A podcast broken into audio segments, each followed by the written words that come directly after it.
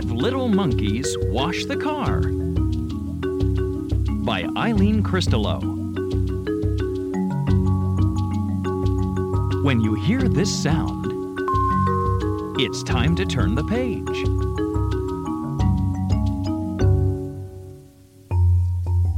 The five little monkeys and Mama can never drive far in their rickety, rattletrap wreck of a car. I've had it, says Mama.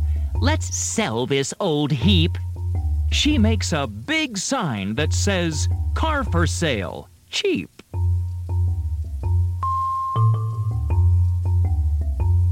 Then Mama goes in. There's some work I should do. Okay, say the monkeys. We have work too. This car is so icky, so sticky and slimy. How can we sell an old car that's so grimy? I know, says one little monkey.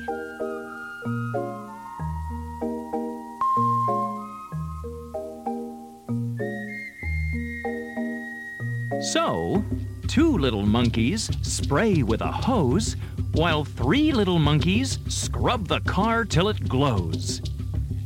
But the car is still rusty. Stinks, oh, OPU. No one will buy it. What can we do? I know, says one little monkey.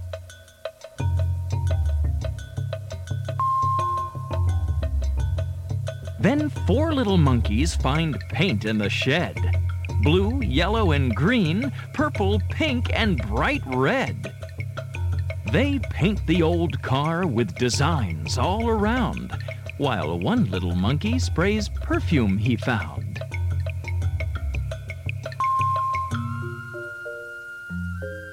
The five little monkeys sit down and wait, but no one comes by and it's getting late. The car looks terrific. It smells so good, too.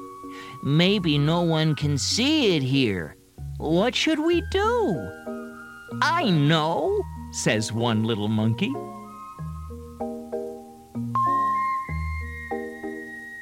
So, three little monkeys start pushing the car. The monkey who's steering can't see very far. Then one little monkey shouts, Park it right here! Wait! It's rolling too fast! Can't you stop? Can't you steer? The monkey who's steering can't reach the brake. The car rolls downhill to the. Brown, swampy lake. Well, now we're in trouble. We're stuck in this goo. We'll never get out. Oh, what can we do? We know, rumbles a voice from the swamp.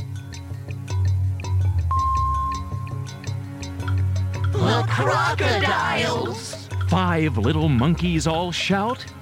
One crocodile says, We'll help you get out.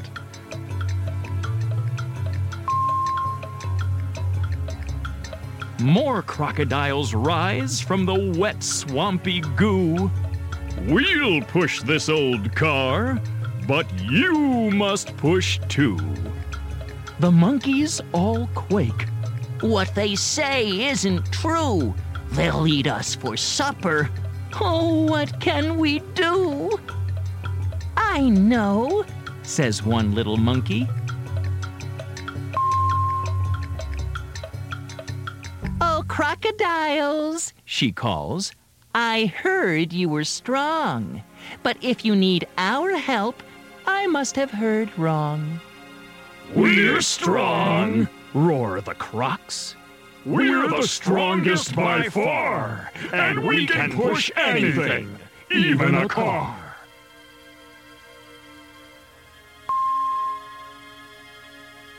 So they puff and they pant till they look very ill. But they push that old car to the top of the hill. Then one monkey whispers, We're still in a stew. If they don't go home now, what can we do? I know, says one little monkey.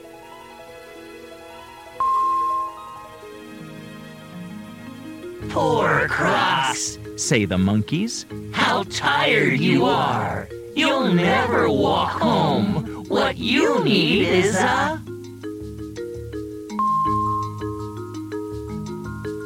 Car!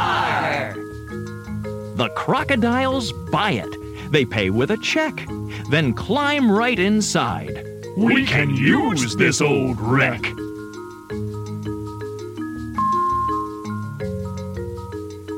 The monkeys all run to tell Mama their tale. You might have been eaten. She's turning quite pale. We know, say the monkeys. We're lucky, it's true. But we did sell the car. Can we buy one that's new?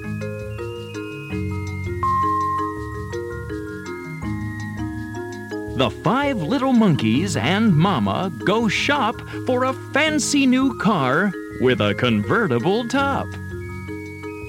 And the crocodiles? They really like their old heap. It's such a fine car for a long summer's sleep.